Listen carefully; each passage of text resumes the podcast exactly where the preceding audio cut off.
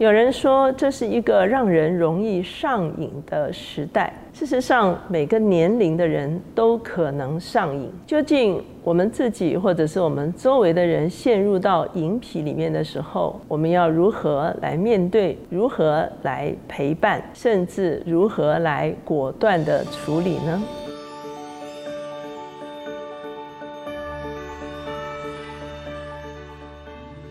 大家好，我是乔美伦老师，每周一次在乔氏书房和大家见面。今天我们的单元是老书新读，今天我们所要介绍的这本书叫做《上瘾的真相》。主要是探讨青少年的上瘾的一个问题。那可是事实上，里面讨论了很多各种不同的饮品，除了比方说抽烟、喝酒、毒品、药物，甚至电动，甚至购物，哈，其实这都可能成为饮品。而且就好像我刚才所讲讲的，每个年龄的人都可能陷入到银皮的里面。这本书的作者是王倩倩女士。她是中兴大学的社工系毕业的，她也曾经担任过广告公司的创意总监，长达二十五年之久。后来他们举家搬迁到美国，原本是希望让儿子可以有一个好的就学环境，没有想到儿子却在中学时期染上了毒瘾。其实这也是一个母亲的心路历程。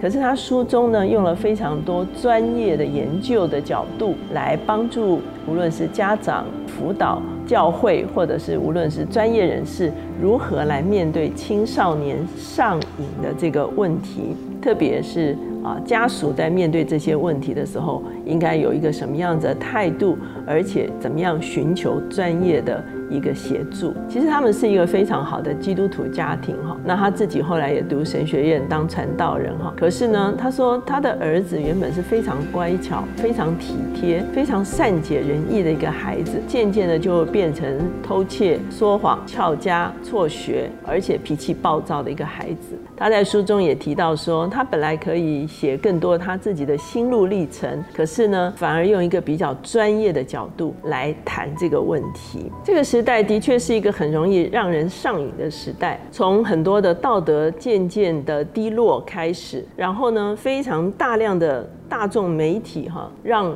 年轻人受到非常巨大的影响。他的儿子曾经跟他说：“妈妈，这是没有办法逃避的，因为包括流行歌曲、电玩、电影，甚至很多的明星都有上瘾的一个情况，甚至有些人以此为荣。所以呢，我们就会看见，的确在这个时代，上瘾成了一个很普遍的现象。那他说上瘾是什么？他说上瘾其实是一个选择。他说当人在错误的时，时间遇到了错误的人，被引导做了一个错误的选择的时候。一开始他很可能觉得自己绝对不会上瘾，可是当他陷入的时候，他已经来不及了。那而且这个时代呢，是一个家长的这个威权受到挑战的一个时代，少子化的情况导致了孩子很容易自我中心，而父母非常宠溺孩子，甚至呢，当父母看到自己的孩子染毒品的时候，几乎都不能相信啊。他说他遇到非常多的人说，我的孩子不可能染毒，也就是说，父母不相信这件。事情会临到他的孩子，甚至很多的父母因为缺乏相关的知识，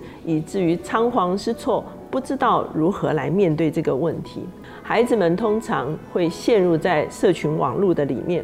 当他们在现实世界中间遇到挫折的时候，他们很可能就躲入到自己的小世界里面，从这个小世界里面来得到一时的快乐跟满足。他特别提到为什么。在上瘾这个问题的里面，青少年的上瘾问题其实是最严重的呢。主要就是跟青少年脑部的发育，其实在十六岁到二十五岁还是脑部发育的一个过程。因此，这些饮品往往会阻碍了孩子脑部的发育，而且也由于他们脑部的发育还在发育的过程中间，所以他们的意志力、他们的自我控制的能力，或者他们做选择的能力，往往不足。导致了他们无意中就陷入到这些饮品的中间。他说，在青少年的时期呢。他们因为不太容易表达自己的情绪，或者是偏爱刺激的活动，或者是缺乏判断力，而且他们常常没有办法完整的去思考这件事情的后果是什么，而有一些冲动的行为，甚至很多年轻人很可能是在年轻人自己的 party 或者是聚集的中间被同才说啊没关系啊，你可以试试看，我们大家都在做这些事情哈，以至于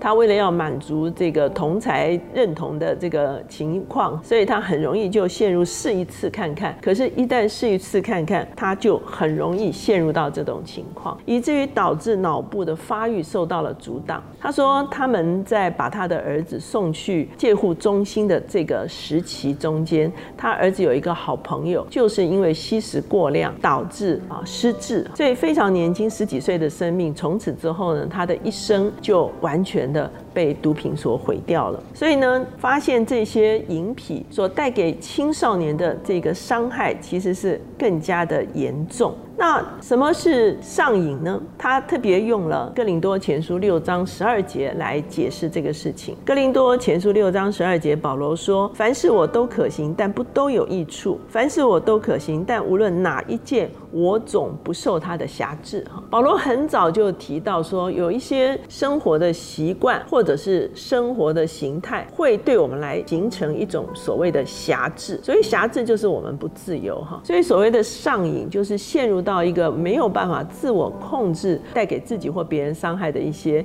行为模式的里面，这个时候就是一个上瘾。上瘾会分成三大类别，包括物质的上瘾，比方说烟、酒、毒品，这个都是所谓物质性的上瘾。他说还有行为性的上瘾，比方说赌博、购物，比方说看色情的影片，比方说啊不断的打电游哈。这个都是所谓行为上的上瘾，还有情绪上的上瘾，包括愤怒、逃避、恐惧。或者是负面情绪哈，那这些东西呢，其实在我们的生命中就就是一个辖制。这些辖制使我们不再自由，我们没有办法选择真正应该去做的事情，而好像是无法控制的陷入在这些事情的掌控中间。这个就是所谓的上瘾。他说，上瘾的开始对年轻人而言，他们往往是从偶像崇拜开始的。比方说，他们很崇拜某些歌星啊，或者崇拜某些运动员哈。那一旦这些人有某些行为的时候，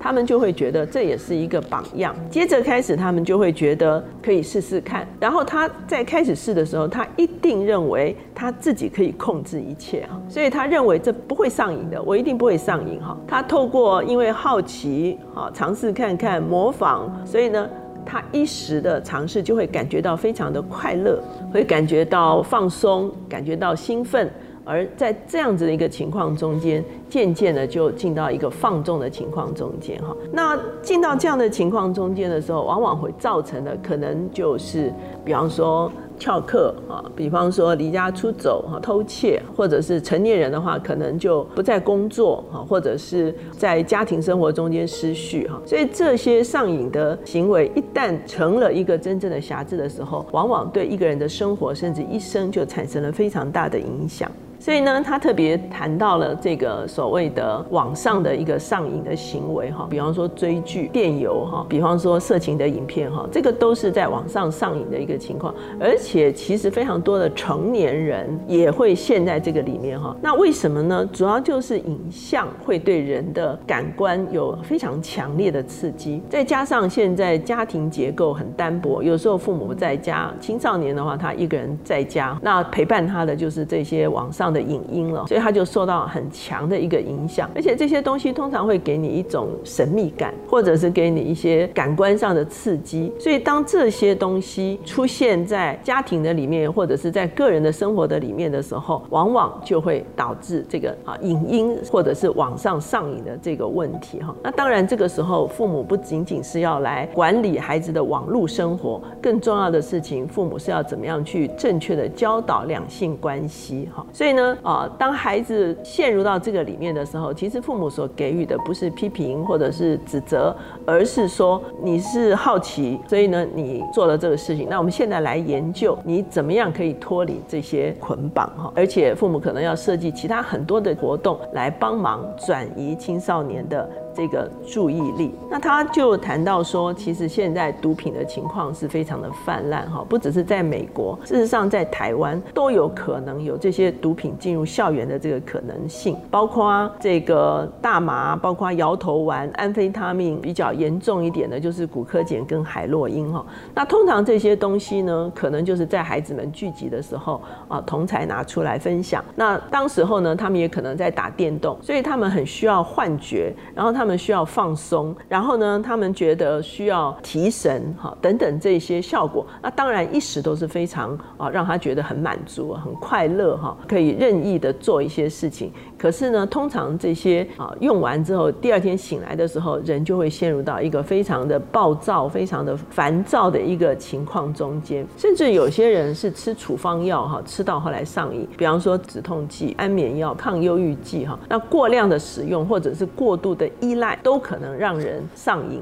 哈。那所以呢，如果回到青少年这个议题的话，父母怎么样去发现你的孩子可能有我们刚才说类别不同的这个饮品哈？那你究竟怎么去发现呢？第一个，你会发现孩子不让你进房间，或者是孩子在房间里面好像藏了什么东西。比方说，你会发现小孩子生活变得没有规律哈，然后呢，吃东西没有食欲，甚至有的时候彻夜不归，而且还有一个可能性就是他的花费增多，甚至他的生理、心理都产生了变。化就好像作者提到他的儿子啊，原本是一个非常体贴人的一个孩子，可是陷到毒品里面的时候，他甚至向他母亲咆哮哈。所以呢，你会发现好像这样子的一个情况，好像整个会变一个人哈。所以父母越早发现，而且越早请专业的帮助能够介入的时候，是越早脱离这些饮品，其实对孩子而言就有一个机会可以健康的进入到。成年的中间，所以呢，坦白讲，当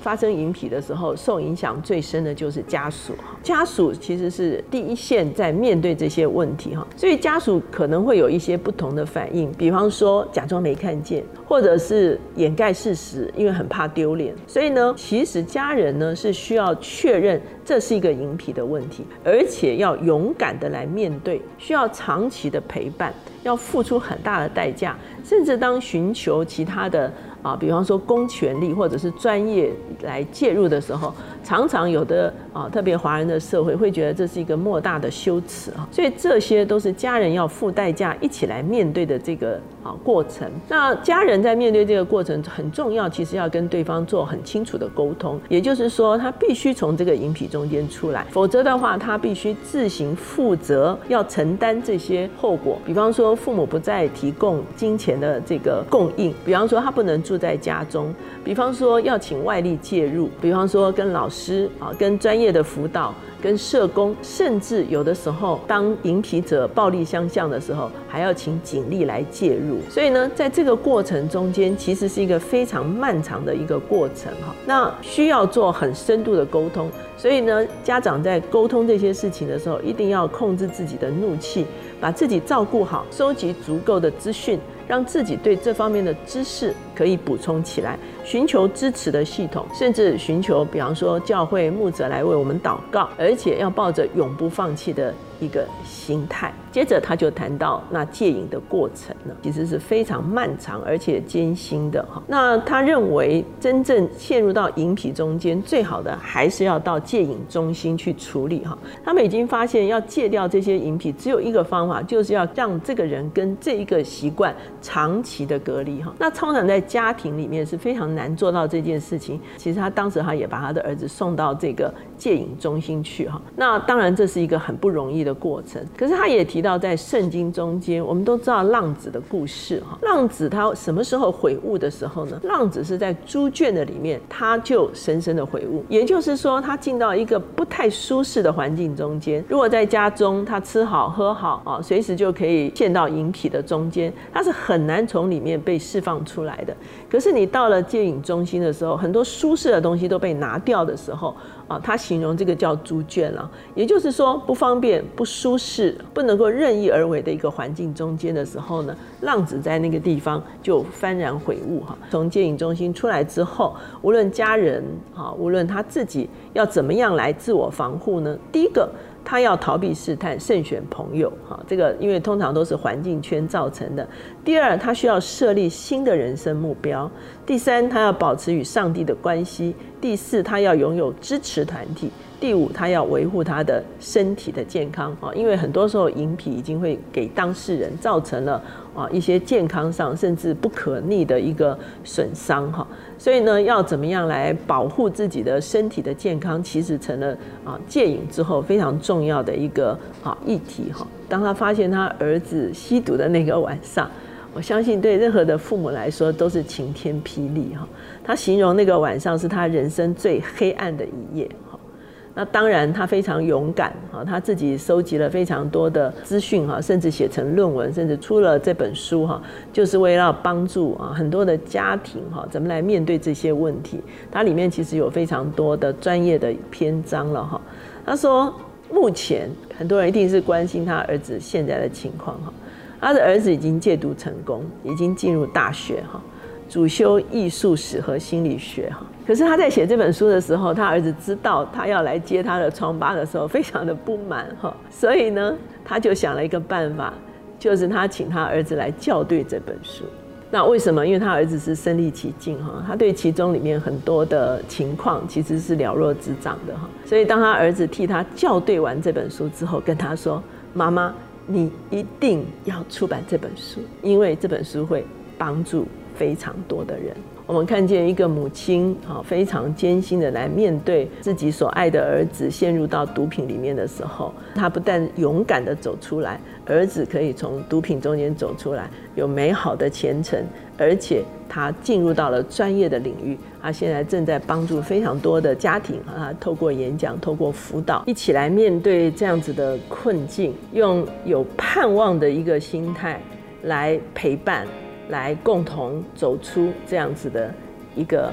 黑暗，不只是青少年有上瘾的问题，甚至我们很多的成年人也会陷入到上瘾的问题中间，可能不是非常严重的，好像毒品这样的上瘾，比方说打电动，比方说看色情，比方说这些购物癖，甚至工作狂哈。所以呢，我们会发现，怎么样面对饮品的问题。其实已经是我们这个世代非常需要看重的一个议题哈。那我个人认为说，其实，在走出饮品这个过程中间，保罗曾经说过一句话，他说：“不要醉酒，乃要被圣灵充满。”哈，很多人认为这两件事情被放在一起，好像是不搭嘎的两件事情。不要醉酒，好像醉酒是一个饮品的力量，对不对哈？他说反要被圣灵充满，也就是说，我们的生命必须被其他的东西充满，才不会被这些东西所掌控。就好像他前面讲到说，需要设立新的人生目标，也就是说，你有新的意向，你有新的生命的目标跟使命感的时候，